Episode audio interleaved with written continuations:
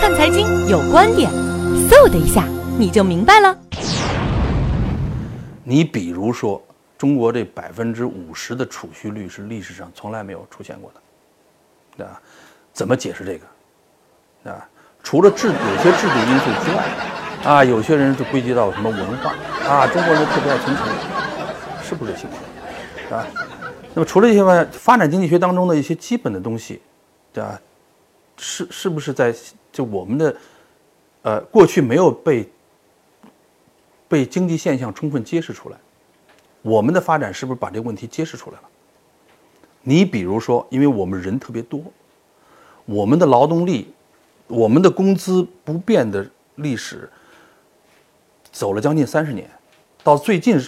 这七八年才啊工资才开始上涨，这么长的一个时间。资本积累就会非常高，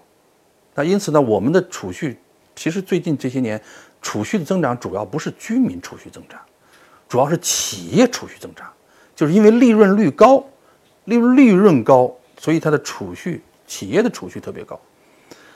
那么这样一种规律呢，可能在过去的一些经济发展进进程当中，可能没有，也有一些储蓄率比较高的时期，发达国家历史上也有这些时期。那么这些时期呢，在这个呃呃，这个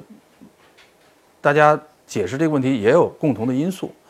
但是呢，可能是不是到我们这个这么一个劳动力大国的这个过程当中，可能揭示的特别清楚，对吧？可能对我们对这个问题的认识，就是储增长这个经济规模和储蓄率之间的关系，可能有更深的认识。就解释一些特殊的现象，但我们发生的一些特殊现象，有没有什么特殊的？因为像像这这么多的外汇储备啊，什么这么多，这历史上从来都没发生过，那我们就发生了，这这这是为什么，对吧？这个需要我们这个呃，对经济学就需要新的发展。